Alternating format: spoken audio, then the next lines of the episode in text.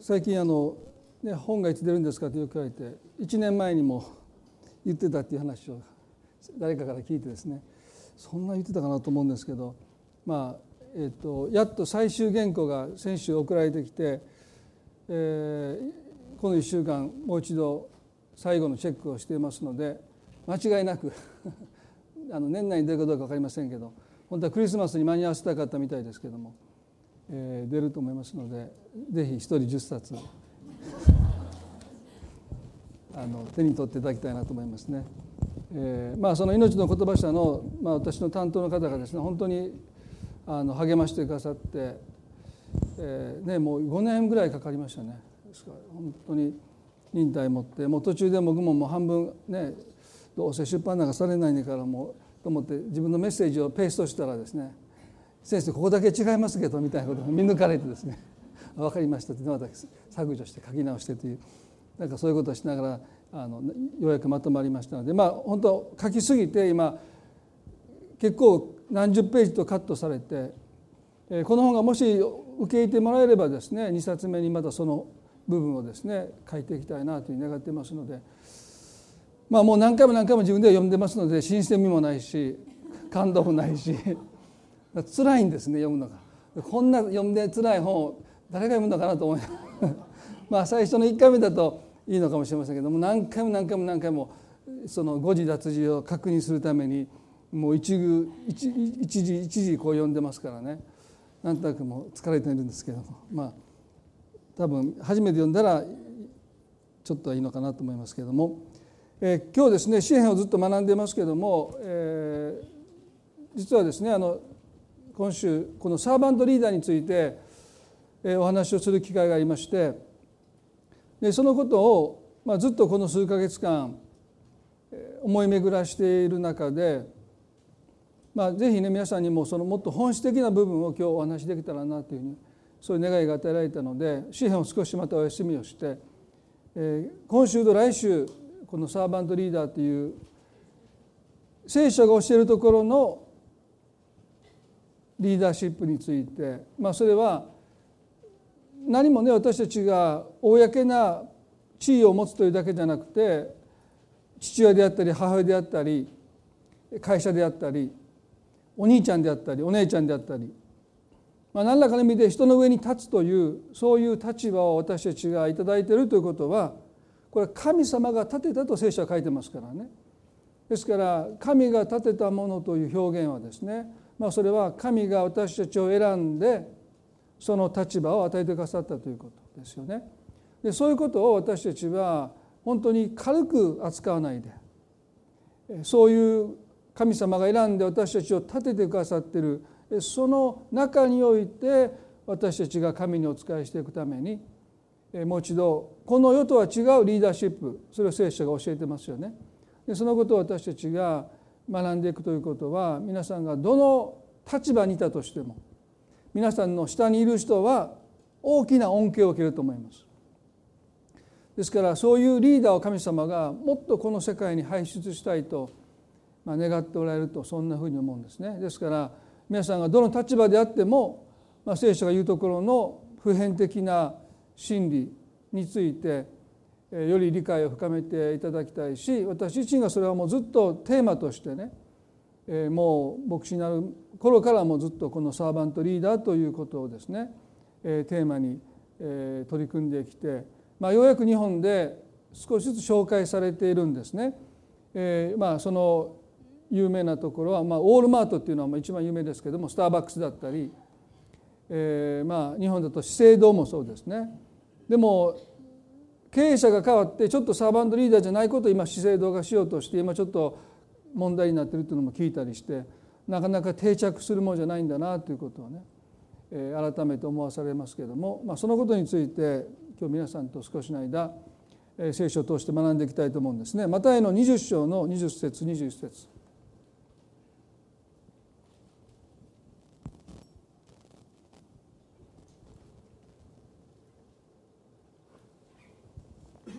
マタイの20章の 20, 20節21節です。その時ゼベダイの子たちの母が子供たちと一緒にイエスのもとに来てひれ伏してお願いがありますと言ったイエスが彼女に「どんな願いですか?」と言われると彼女は言った「私のこの二人の息子があなたの御国で一人はあなたの右に一人は左に座れるようにお言葉をください」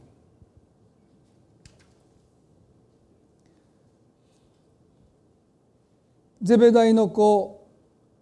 ヤコブとヨハネが母を伴ってか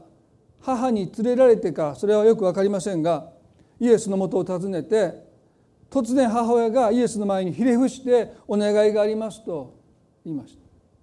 イエスがどんな願いですかと尋ねられると私のこの二人の息子があなたの御国で一人はあなたの右に一人は左に座れるようにお言葉をください。今ここで確約してください。あなたの言葉を今ここでくださいと願いました。イエスの右そしてイエスの左この重要な地位をこの母親は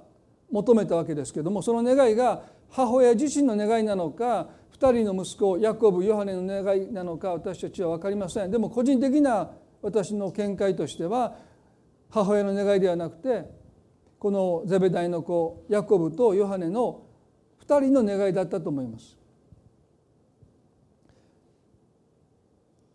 この箇所またの20章のこの出来事一連の出来事を通して私たちは多くのことを学べると思うんですけどまず一つに最初はですねヤコブとヨハネにとってイエスの弟子であるヤコブとヨハネにとって偉くなるということはあくまでも高い地位を意味しました。イエスの右と左に座らせてくださいというこの願いは地位を求めているわけです。ですからこの2人の弟子たちにとって偉くなるということはあくまでも地位が高くなること。人の上に立つこと。まあ政治家がよくですね、まあ、政治家になったからには、まあ、なれるかなれないかは別にしてトップを目指す総理大臣を目指すのは当然のことだなんていうことをですねよく言いますけれどもまあ2000年変わらないなと思いますね。偉くなることとはあくまでも高い地位を求めることなんだそれはもう2000年経っても変わっていない、まあ、そんなふうに思います。そしてヤコブとヨセフのヨハネの母親がですねあなたの御国と言いました。でこの言葉にはイエス様がイスラエルの新しい王となられるという期待が込められています。あなたの御国。あなたが新しい王になられた暁にはどうぞこの二人の息子をあなたの右にあなたの左に座らせてくださいというですね。でこの願いはこの期待はイエスに従った人々に共通していました。イエスの弟子たちはみんなそう願って期待してイエスに従っていました。ですから彼らのキリストに従う動機はこの方がこの世の権力者となって自分たちも同じその権力の座を占めたい。それが彼らの願望でしたそれがイエスに従った弟子たちの願いだったわけです。でヤコブもヨハネも元漁師ですよね。でガリラヤ湖で漁をしていたこの漁師たちであった2人があなたの御国であなたの右と左を求めたということはもうこれはある意味で考えられない出世。まあカースト制ではありませんでしたけど大体当時はですね親の職業を子供が継ぐんですそれ以外の職業の選択肢はありませんでした。ですからイエス様も大工になれたです。彼らの父もおじいちゃんたちもみんなガリラヤ湖で漁師をしていただろうと思われます。ですから職業の選択肢がなかったですねでそういう彼らがイエスの右と左を求めたということはものすごい野心ですね野望ですこれが弟子たちをもってキリストに従わせた最も大きな動機であったということですねそしてそのキリストに従う動機というものは2000年経ってもそんなには変わっていないと思いますそれは私たちの中にもおそらく隠れていると思います。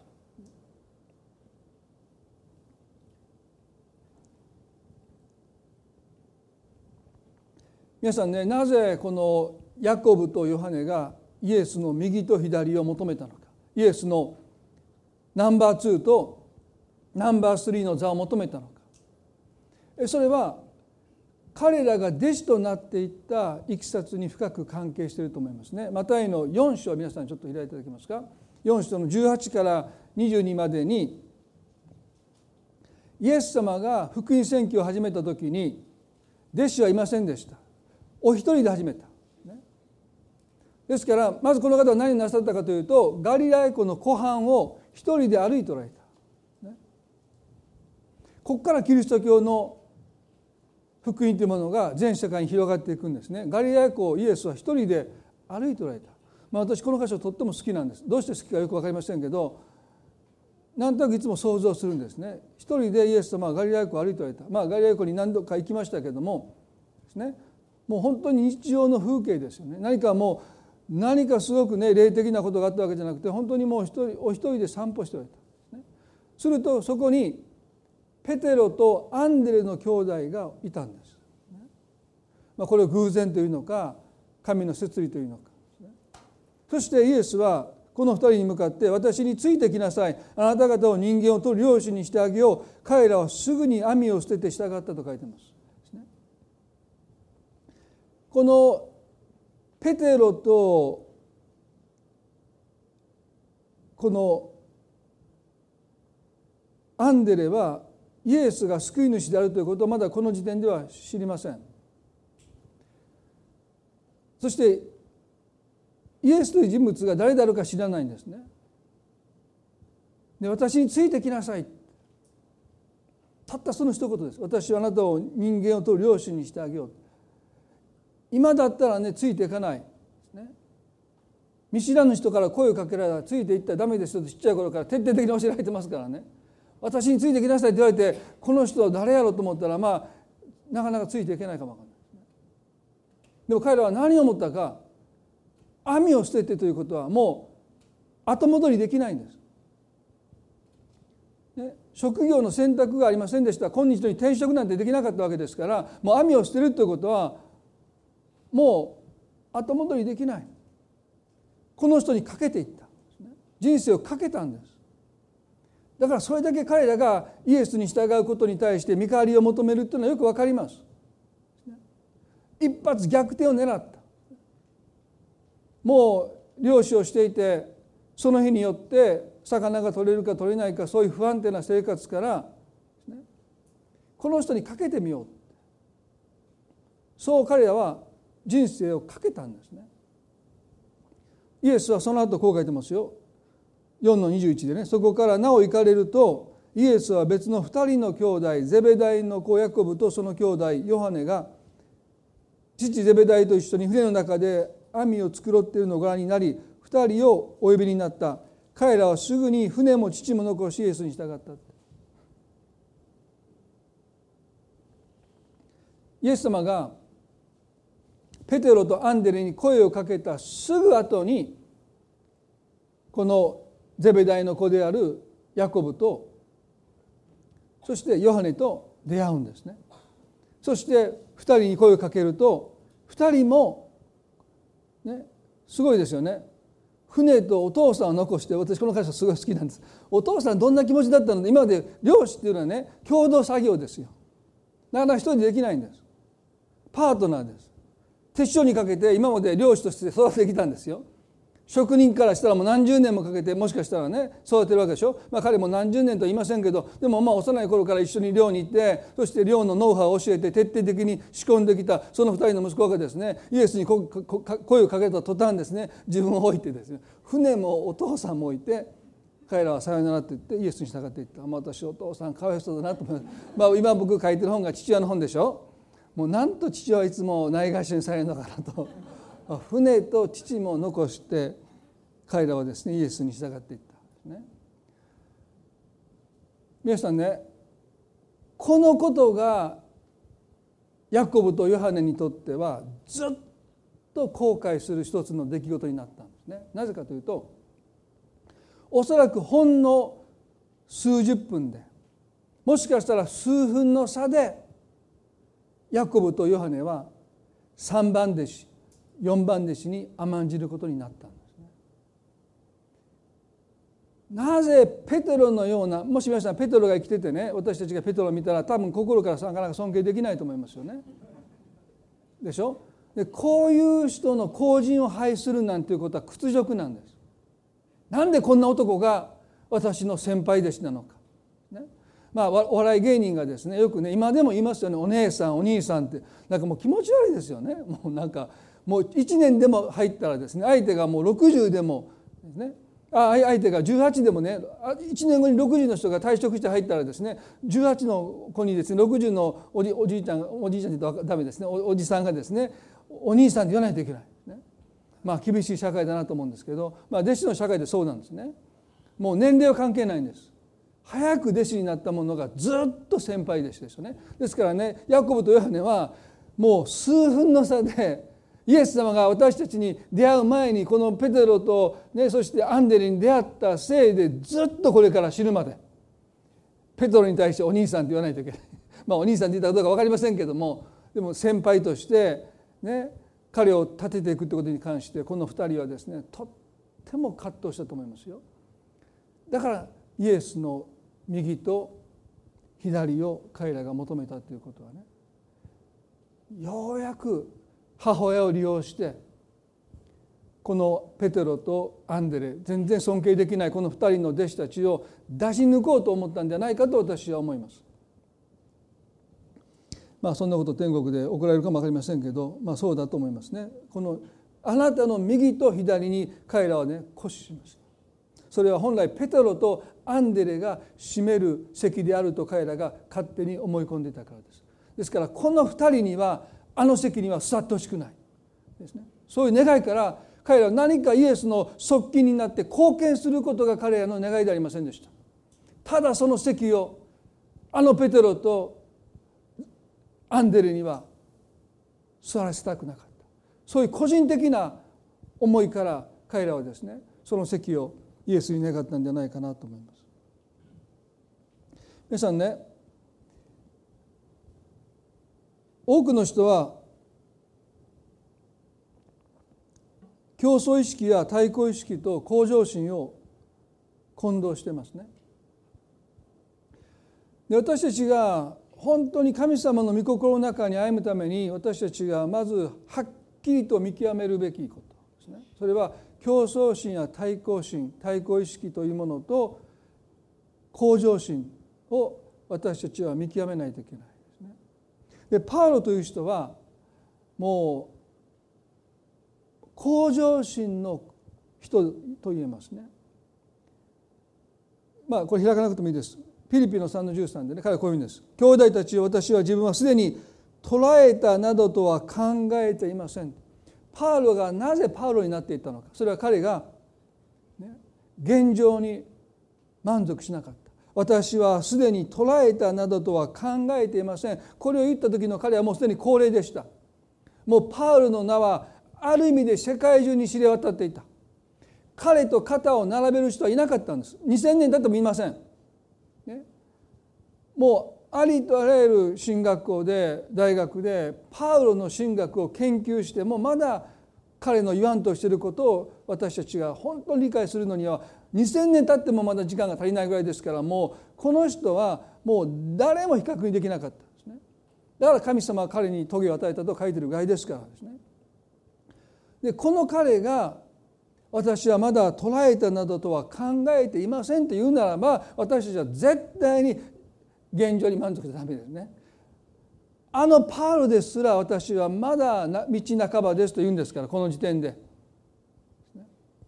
ですから私たちいくつになっても私たちは本当に成長していくことへの願い学ぶことへの願いというものをですね失わないでこの告白を私たちもしたいですよね。まあ、ちょうど私今その大学院の授業の今週の宿題がですね「discipleship of study」まあ勉強するっていうのも弟子訓練なんだということでそのどういう勉強をするのかということをですね、まあ、本読んだりいろんなペーパーを書いて提出するんですけども私の今のインストラクターの先生がね厳しいんです。女性の方でね本たくさん出してるんですけどももう結構ダメ出しされてですね。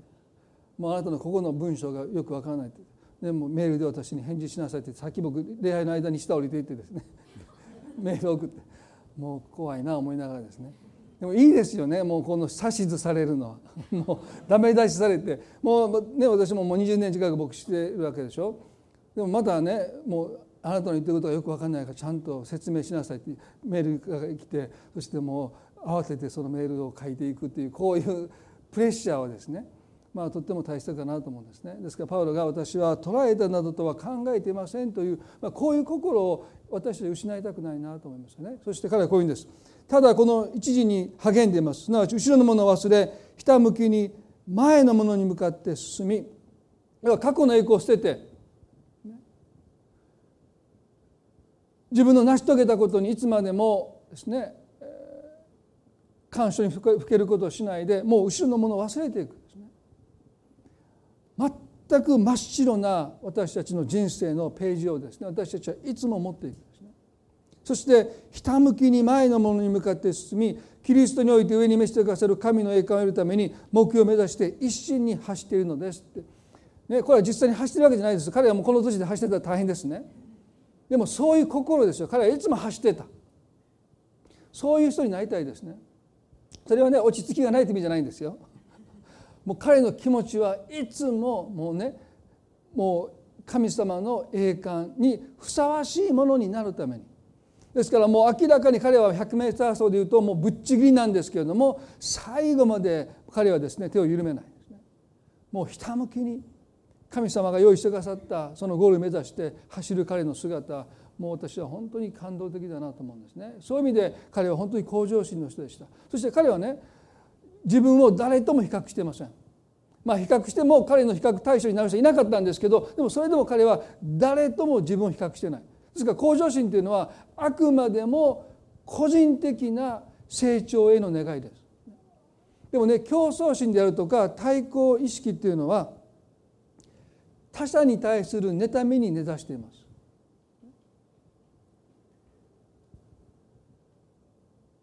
競争意識や対抗意識は他者に対する妬みに根ざしているんだということです。出エ人の20の17で10回の一番最後の戒めに欲しがってはならないということが記されていることはとっても意味がありますよね。こう書いてます。あなたの隣人の家を欲しがってはならない。すなわち隣人の妻あるいはその男奴隷女奴隷後ろば全てあなたの隣人のものを欲しがってはならない。これが10回の最後の戒めです。これは立法では裁けないんですね。人が心の中で他者のものを欲しがっているということをどうして立法で裁けるでしょうか。裁けないんです。でもっても大切ですここが崩れると10回が崩れるとまで言われます。この10回の最後の戒めは妬みを人生の原動力としてはならないという教えです。妬みがあなたを駆り立ててはならないという教えです。妬みに振り回されて人生を生きてはならないという教えです。それは妬みの心ほど偶像を乱す心がないから。妬みの心ほど偶像を乱していく心は他にありません。怒りの心もね問題ありますよ。悲しんでる心も嘆いてる心も。でも妬んでる心ほど偶像を生み出していく心は他にないと思いますね。ですから私ねその妬みの心っていうのは偶像の製造工場だと思います。妬むっていう心がたくさんの偶像を生み出していくんだろうと思うんですね。神様がそれぞれに割り当てられた分以上欲することすなわち他者のものを欲するということはいかなるもの他者の才能であったり人間関係であったり家族であったり結婚であったり仕事であったり経済力そういうものを欲することでそれらのものがいとも簡単に偶像になってしまうということです。いいなと思う気持ちが間違っているわけじゃないでもそれがいつまでもいつまでも死体求め続けるならばだから羨ましいなという気持ちと妬みは違うんです。あの人才能があって、ね、浅田真央さんがね復帰していきなり優勝しましたよね。まあ素晴らしいないいなまあそれは羨ましいっていう気持ちは間違いありませんね。でもそれをずっと持ち続けていくですね。それどころか私がこんなに惨めなのは私の幸せをあの人が横取りしたからだって人の幸せの中に何か自分が本来得るべき幸せがあるかのように考えるということは妬みなんです。だからそこに怒りという感情がリスペクト尊敬じゃなくて怒りという感情がそこに入っていくんです。本来私が手にしたものをあの人が持っていってしまったですね。ですから浅田真央さんに敗れた人がね尊敬ではなくて本来私が1位の座にいるべきにこの人がもう復帰してきたせいでこの人のせいだって言ってそういう思いを抱き続けるっていうことがそれは妬みになってきます。でも浅田真央さんってすごいわやっぱりこの人はすごいわもう尊敬できるわってでそう彼女を見てるならばそれは問題じゃありません。でもこの人が復帰したせいで本来私が手にできたはずの金メダルをこの人が私から奪っていった。逆恨みです。妬みですね。それはその人の人生を破滅へと向かわせます。この人さえいなければ私は幸せになりたい。皆さんこういう妬みによって多くの人の人生は本当に破滅していきますよね。私たちは誰が何をしようと誰がどんなに成功しようと祝福されようと神が私のためにちゃんと割り当ててくださった祝福があるんだと受け止めていくこと。これが私たちが幸せになっていくために必要な心ですね。それは妬みとは対極にある満足する心満たされた心です、ね、それはあくまでも神様は私のためにちゃんと私の取り分を私のために取っていてくださるんだ。他の人の成功他の人の祝福なんて全然関係ない。神はちゃんと私のためだけに取っていてくださるんだ。それはクリスチャンとして私たちが生きていくためにどうしても必要な心の態度ですね。そこを私たちはしっかりと守っていきたいこの社会の競争意識対抗意識に翻弄されて生きることを私たちは絶えず拒んでいかなければならないと思いますね。ここでね時々思うんですけどこの出エ人の20の17でね神様が隣人の家あるいは隣人の妻隣人の男奴隷女奴隷までをね欲しがってはならないとこの10回という戒めの中に書き込むことはよく分かります。でもね牛とロバまで入ってるんですよ。私この箇所すごいねよく思うんです。こんなこと皆さん思わないかも分かんないけど神様がこの10回を書く時ですね。牛とロバまでも欲しがってはならないって書いとこうと思って書いてるわけでしょ？偶然じゃないですからね。ロバですよ皆さん。これでロバの地位は高まりまして10回の中に書いてるんですからね。そんなとこまで書かなくていいんじゃないかってもっとね隣人も欲しがったらならないだけでいいんじゃないかと思うんだけどロバまで書いたというのはねそれはねどんな些細なものであっても偶像になるということを神様が警告しているということです。どんなに些細なものでも私たちがそれを妬んだらそれがあなたにとって偶像になっていくんだだからロバですら偶像になるんですよ。そしてそれを手に入れるために人は自分の人生をその偶像の供え物として惜しみなく捧げるんです。信じられないですよ。皆さんロバですよロバ。ロバなんかもうどうでもいいでしょ。もう私なんかロバなんかもうどうでもいいですよ。でもね欲しそれを欲したらそれを妬んだらなんとロバのためにロバという偶像のために人は自分の人生を神様が与えてくださったこの素晴らしい人生を何の躊躇も惜しみなく供え物としてその人生を捧げていくんですね。お金も偶像になるとイエス様おっしゃったんですね。どれだけ多くの人が自分の人生をお金という偶像のために惜しみなく供え物として差し出していくでしょう。偶像の力は皆さん私たちが思う以上に私たちの人生を支配しますよね。私たちの人生を本当にコントロールすると思います。私たちの全てを要求します。ポケットの中に入っている小銭まで全部持っていかれます。それが偶像の力ですよね。本当に多くの人は人生の全てを偶像に捧げてそしてそこに何の疑問も感じない。その生き方がその人の中で肯定されるんです。当たり前だと思って。悪魔は本当に巧妙に私たちを騙してますよね。皆さんある人がね人生の終わりにねロバのために自分は命を捧げていたなと思うとですねもう悲しくてしょうがないでしょう。でもロバだって偶像になるから神様ねここに牛ロバ。全てあなたの隣人のものを欲しがってはならないとおっしゃるんですね。この「偽りの神々」という本を書いたティモシー・ケラーという有名な牧師がニューヨークにいますけれどもね彼はその本の中で「成功という名の偶像」という項目でこう言いました。他のどんな偶像よりも個人的な成功達成は私たち自身がまるで神になったかのような安心と価値が特に自分の知恵力言動のうちにあると感じさせます。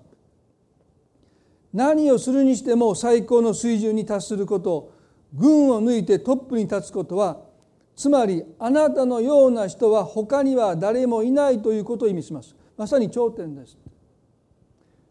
彼はね本当にこのことを的確な言葉で言ってるなと思うんです。あのエデンの園でアダムとエバが神のようになろうとしたあの現在は看板を掛け替えて取り替えて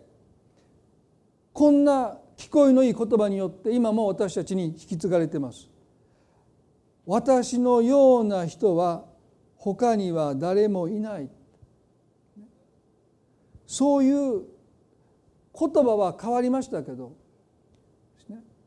神のようになろうとしたあの現在は今日も看板を変えて私たちに受け継がれているこの一内一にですね皆さんもお気づきの中でいるか分かりませんけれどもしょっちゅう看板を変えるお店があるんですね。一時ラーメン屋ってて次うどん屋みたいなですね。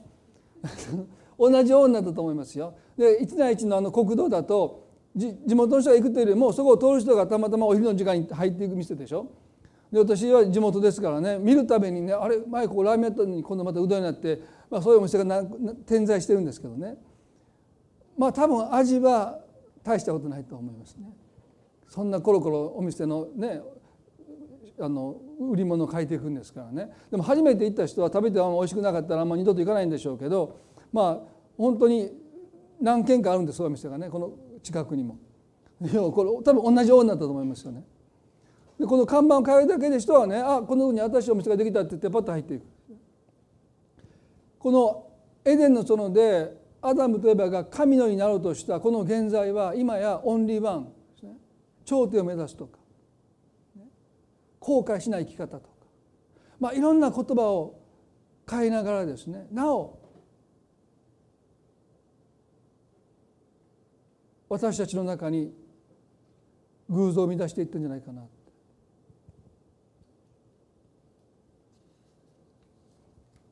結局私たちが求めてる成功とか高い地位とかはまさに神のようになろうとする。誰の助けも借りないで生きていくという。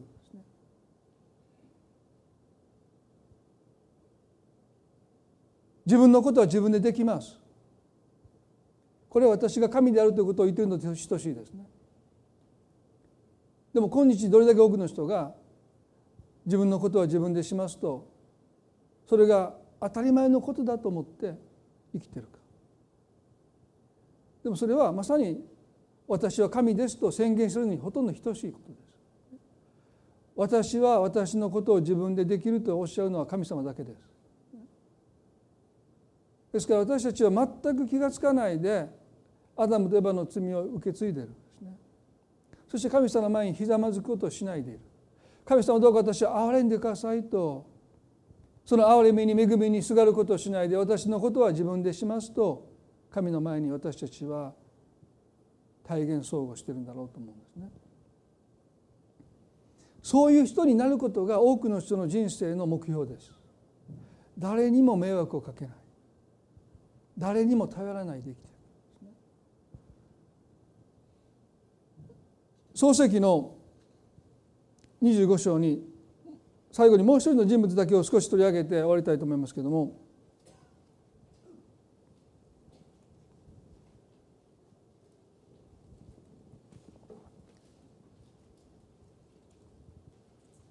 神様が割り当ててくださったもののことの中に生きることをしないで競争心や対抗意識によって人生を翻弄された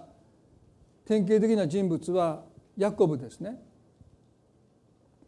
漱石の25の26にはこのエサウとヤコブの兄弟双子ですけどもその出生の秘話が記されています。26ではねその後で弟が出てきたがその手はエサウのかかとを掴んでいたそれでその子をヤコブと名付けたイサクは彼らを産んだ時60歳であったと書いてます。まあこれはおそらく比喩的な表現だろうと思いますね。このでも双子であったこのエサウとヤコブ弟のヤコブは取り上げられた時にお兄ちゃんのエサウのかかとを掴んでいた。それを見たイサクは彼のことをヤコブ押しのける者という名前を付けました。まあ普通その名前つけないですけどね。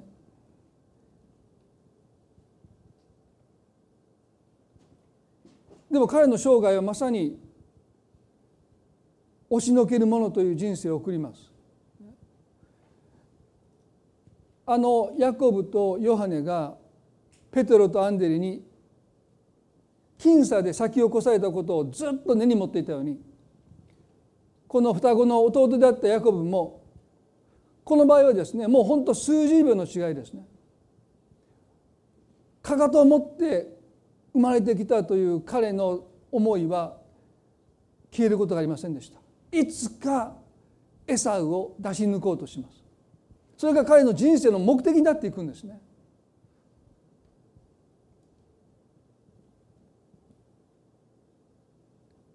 このエサウというお兄さんが尊敬に値する人物であったならばヤコブの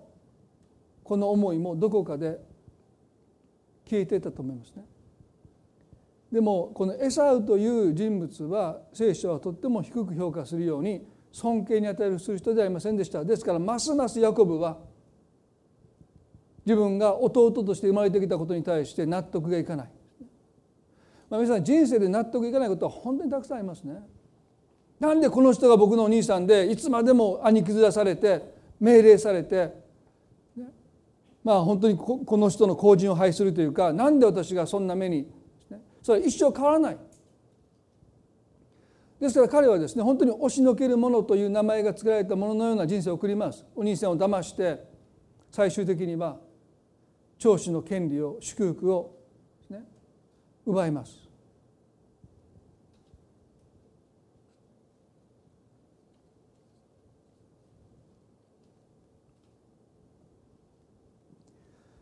このゼベダイの子ヤコブとヨハネそしてお兄さんのエサウから長男の祝福を奪ったヤコブ彼らにかけていたものは神様の摂理という理解ですね。神様が一人一人の人生にちゃんと計画を持っていてくださる。それも最高の計画を持っていてくださる。その確信を持っていたならばヤコブもヨハネも3番手4番手として弟子になったことを彼らは喜んで受け入れたと思います。そしてイエスの右と左を願い求めるようなことをしなかったと思いますね。自分が何のために生まれてきて何のために召されているのかそのことをもっともっと深く考えたと思います。でも彼らはそんなことを考える余裕がありませんでした。何が何でもこのペテロとアンデレを出し抜きたい。それだけで彼は生きてきた。なんと無駄な人生でしょうね。まあ後にそれは変えられていきますけども。でもイエス様と過ごした少なくとも3年半彼らの願いはそれだけにありました。イエス様についてもっと学べる。イエス様についてもっと知りたいことがもっと他にあったはずなのに彼らは、ね、そんなことを全然気にも留めないでただペテロとアンデレをギャフンと言わせたい。出し抜きたい。そんな思いだけで生きてた。ヤコブもそうですよね。でも結局彼はお兄さんが予想外に起こったんです。長子の権利を一杯の、ね、煮物と交換した時はそんなにお兄さん怒らなかったんですね。でもね長子の祝福をお父さんを騙して自分が横取りした時に予想外のことが起こりましたねそれはエサウがめちゃくちゃ怒ったそしてもう彼は本気でこのヤコブを殺そうとしたそのことがきっかけで彼はですね手にしたものを全部失っておじさんラバンの家へと逃げていかなければならなかったということがありますね。ヤコブの人生も支配するか支配されるかの繰り返しでしたそういう人生でした。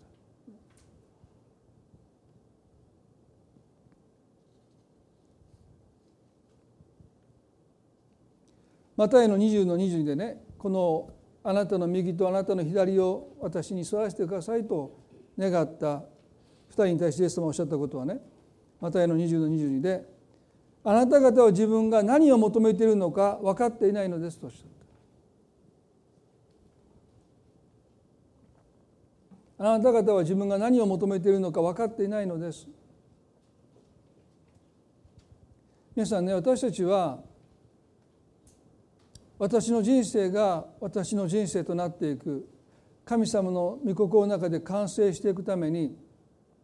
何が必要なのか私たちはよく分かってないんですね。これとこれとこれとこれとこれさえ手に入れば私たちはおそらく分かってないと思います。ですから大切なことはこれさえあればというものを私たちはいつも手放していく必要があると思います。これがなければという思いから私たちいつも一線を引いていくべきですね。そして後悔することもあの時あああいうことをしとけばというその後悔の念からも絶えず私たちは自らを自由にしないといけないそれは本当にそれが必要だったかどうか私たちは分からないからです。ね、ああ時もっとちゃんと勉強しとけばもう私はどんだけ思ったか皆さん、ね、大学に落ちた時にもうなんでもっとちゃんと勉強しなかったのかよく分からないんです。でもしなかったんですそして1校しか受けなかったんですね。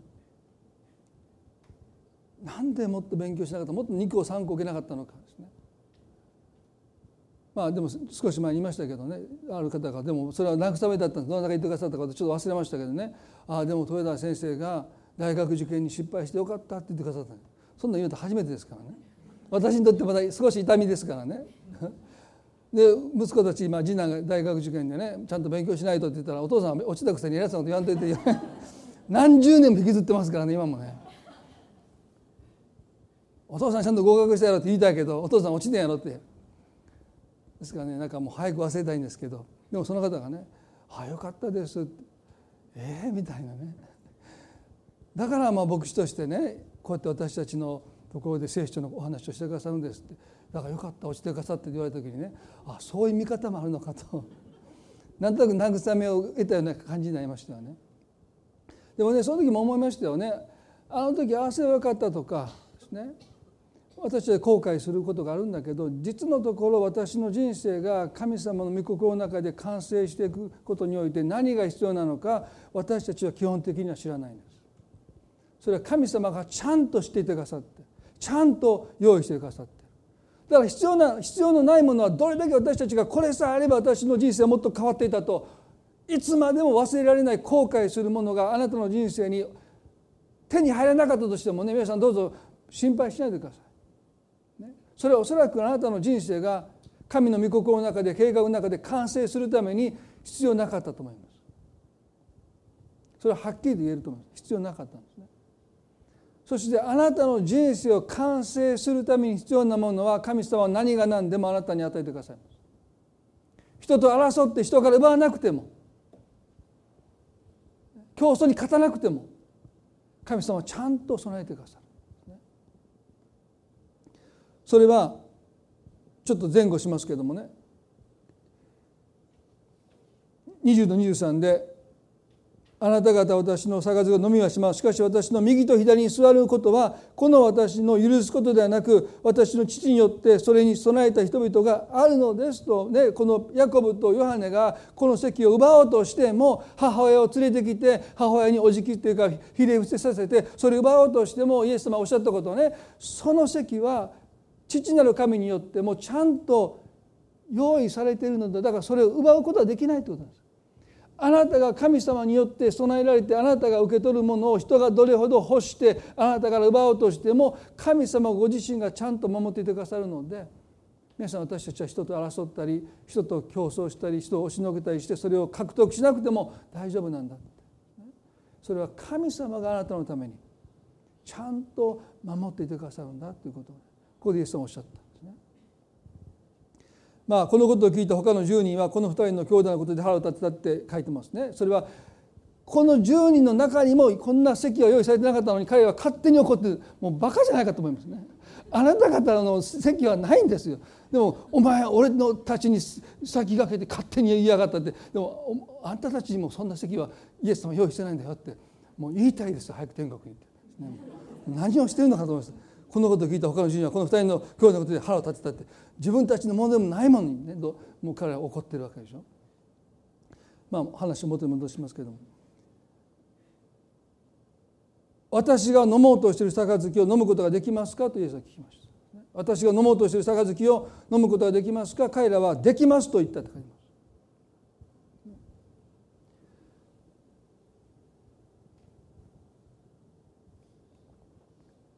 ヤコブとヨハネはイエスが飲もうとされている杯の中身を知らないのにできますと言ったんです。この言葉の中にある問題は万能感という言葉ですね。できないのにできると言い切る神のようになろうとしたこの現在は今姿形を変えて万能感として私たちの中に受け継がれているそれはできもしないことを私たちはできると言ってしまう。ヤコブもヨハネもこの杯を飲めますかと言われた時に飲めるはずがないんです。これは十字架の苦しみです。飲めるはずなんかありっこないのに簡単にできると言い切りました。皆さんねこの十字架の苦しみというのは罪のないお方が他の人の罪のために自分の人生を償いの代価として贖いの代価として与えていくという苦しみでしょ？これね時々私ねこんなふうに思うんです。まあ本質的には異なりますけども理解を少し助けてくれると思うんですね。それは最近 DNA の発達検査によってね何十年前の事件がもう一度審査されてですねわずかな結婚のそのから取った採取した血をですね DNA 鑑定するとその人の血じゃなかったとかですねその人の犯人だと思われてたものが違ったんだということでもう40年ぶりに無罪判決を勝ち取って刑務所から出てくる人のことが何件か続きましたよね。である方はその後数年で亡くなった方いるんですけどその方40年近く自分が犯してもいない他の人が犯した罪のために自分の人生をその償いの代価として払い続けていかなければならなかった。結婚もできなかった家族も持てなかった、ね、親戚親戚からはもう感動されて誰も面会に来てくれない。もう孤独の中に彼はですね自分がやってない罪でしょ誰か他にや他の人がやったことは彼にとっては明らかですね。なぜ自分はやってないんだから。誰か他の人がやった罪のために全く関係のない自分が人生奪われていく。1年2年3年無実を訴えても訴えても当時はですねもうその鑑定する術がありませんでしたからですね。どんなに無実を訴えても聞いてもらえなかった。それで10年が経って20年が経って30年が経ってようやく今ですねその願いが聞き届けられて間違いでしたと分かります。その人の失った一日に対する賠償額を私前聞いたことありますけどわずかですよ。そんなお金はその人にとってはした金ですよね。でもし皆さんねもしあなたの人生があなたが犯してもいない罪のためにあなたの人生が償いとして払われていくという苦しみが前もって分かったら私たちそういうものを飲めるでしょうか？やってもいない罪のために責められて家族から親族から友人から感動されてバカにされて縁を切られて結婚することも家族を持つことも仕事に就くことも好きなところに出歩くことも旅行することも好きなものを食べることも全部自由を奪われてその牢獄の中で死んでいく。それはまさに十字架の苦しみだと言ってもおかしくないです。イエスはご自分が犯してもいない罪のためにご自分の命を捧げていくことにおいて彼はその杯をあなたは飲めますかとおっしゃった。ヤコブとヨハネはできますと答え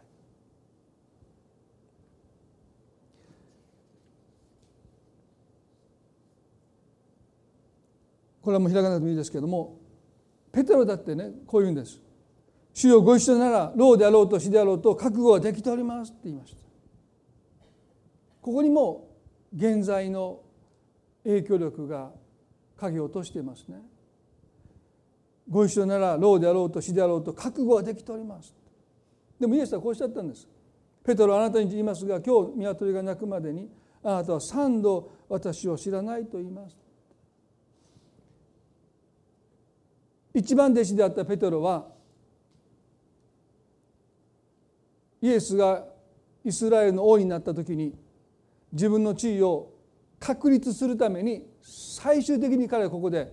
他の弟子たちの前でこれを言い放ったんです。主よご一緒なら老であろうと死であろうと覚悟はできております。これでも彼の地位は不動です。ね、ここまで言い切った人は他の弟子いません。みんなそこは思っても言えなかった。でも彼は言い切ったんです。できます。でもイエスはペトロがあなたに言いますが今日鶏が鳴くまでにあなたは三度私を知らないと言いますとおっしゃった。ペトロにとってはこれはもう本当に恥をかかされた屈辱的な言葉に思えるんですね。三度私を知らないとあなたは言いますとおっしゃったんですね。イエスは何でこんな時にみんなの前でこんなことをおっしゃるのか彼はとってもその言葉を聞いて悲しくなったですねあるいは屈辱に感じたでも後にこのイエスの言葉はペトロにとって大きな慰めになりましたよねイエス様は等身大の私を見ていておられた。イエスの命よりも自分の命が大切な私をイエスはちゃんと知っていた上で私を愛し私を受け入れ私をリーダーとして選んでいてくださったということはどれほどペトロを慰めたでしょうか。イエスの言葉が屈辱的な言葉から慰めの言葉に変わったわけじゃないんです。この言葉を聞くペトロの心が万能感でできもしないことをできますと言い切ったその彼の心が等身大の自分を見つめて3度必死になって呪いを誓ってまでもイエスなんて知らないと言ったそれが自分の姿それがありのままの等身大の自分であるその自分を見つめた時にイエスの言葉はペトロにとって救いになりました。イエスは知っていてくださった。3度知らないと呪いを呪いに誓ってまでイエスを否定したこの私をイエス様はちゃんと見ていてくださってそれでもなお私を見捨てないで愛して受け入れて私をリーダーとして選んでいてくださったということはねそれはペテロが等身大の自分その自分をちゃんと見つめた時に彼は彼の人生をようやく歩み始めていくようになったと思うんです。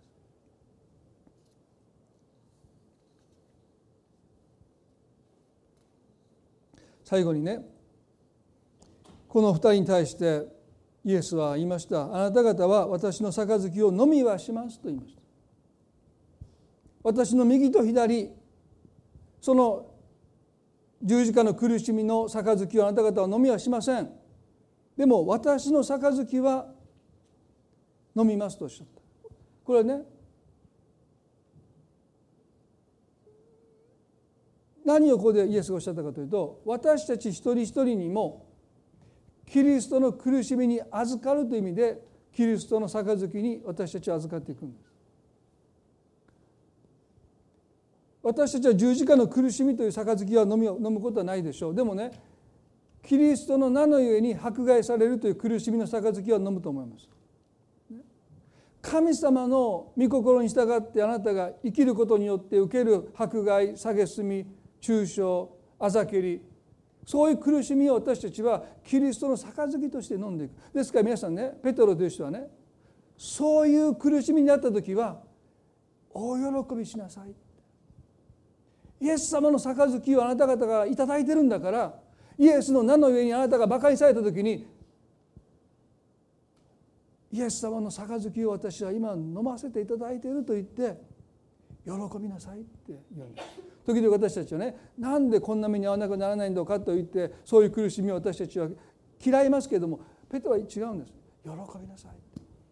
私たちがイエス様と最も一体となれるのはこの苦しみの杯をに預かる時です。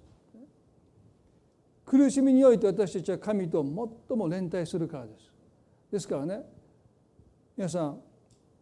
私たち一人一人にはそれぞれの割り当てがあり神の計画がありそして私たちが飲むべき杯もあるんだということ。人生の中であなたが苦しむ時にそれは理不尽な苦しみのように思えるかもしれない。でもまさにその苦しみをあなたがしっかりと受け止めて生きるということ。はキリストの苦しみに預かっていくというそういうことなんだと思いますそのことを通して誰かが救われてくる。誰かが癒されてくる。誰かが神の憐れみに預かっていくという。まさにあの十字架の救いを私たちはもたらすことはできません。でもあなたがそれを飲む時に誰かがその苦しみを通して神から祝福を受け取るんだ。ですからねどうぞただただ苦しみを我慢するんじゃなくて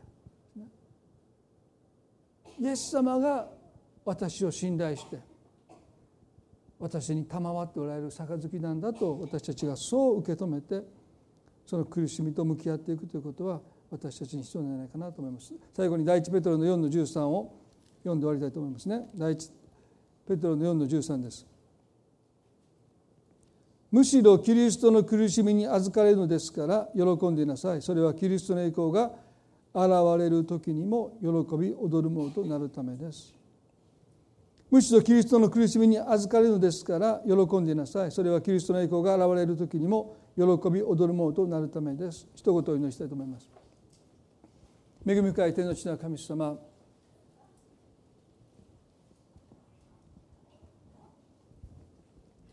今日私たちはゼベダイの子ヤコブそしてヨハネを通して彼らがイエスの右と左を求めたというこの彼らの心の動機を通して私たちの中にも今なお現在の影響神のようになろうとするさまざまな言葉でその願いは包まれていますけれども本質は同じです。神様により頼んで生きることではなくて自分のことは自分でやっていくという生き方。できもしないんですけどそうできると思えるその万能感がどれだけ私たちの魂を蝕んでいるでしょうか。ヤコブもヨハネもその杯を飲めますと言い切りました。ペテロも老であろうと主で主であろうと覚悟ができていますと言い切りました。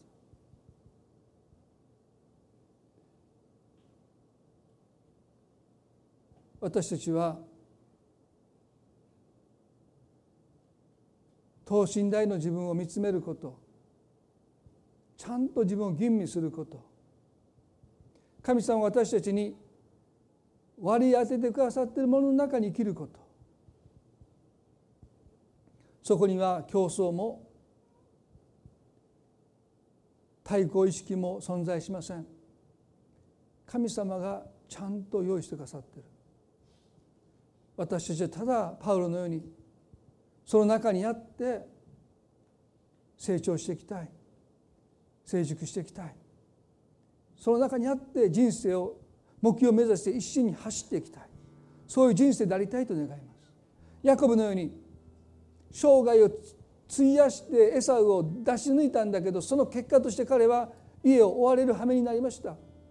神の憐れみで彼はもう一度家に連れ戻されますけどもなんと大きな浪費でしょうか。神様私たちは妬む心を持って生きてないでしょうか。私たちの心を探ってください。人が成功する時に何か自分の幸せを持っていかれたかのように私たちは妬んでしまうことはないでしょうか？心から喜べるでしょうか？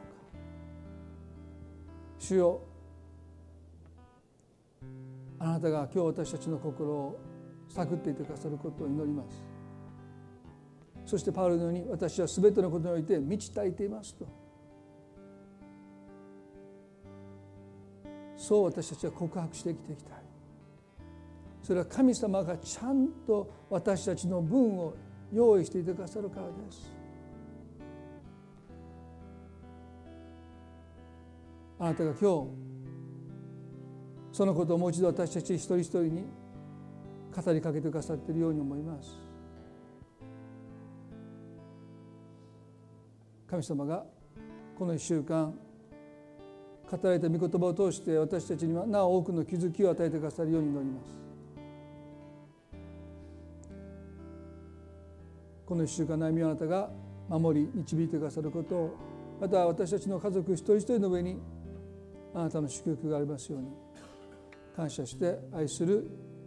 主イエスキリストの皆によってこの祈りを見舞いにお捧げいたします。それではどうぞ皆さん立ち上がって。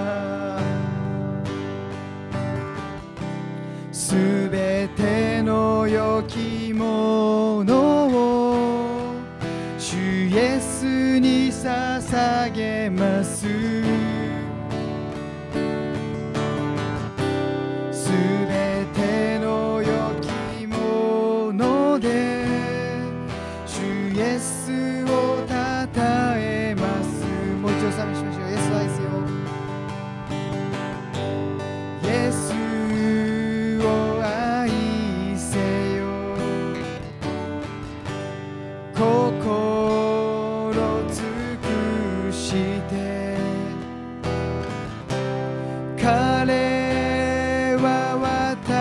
私の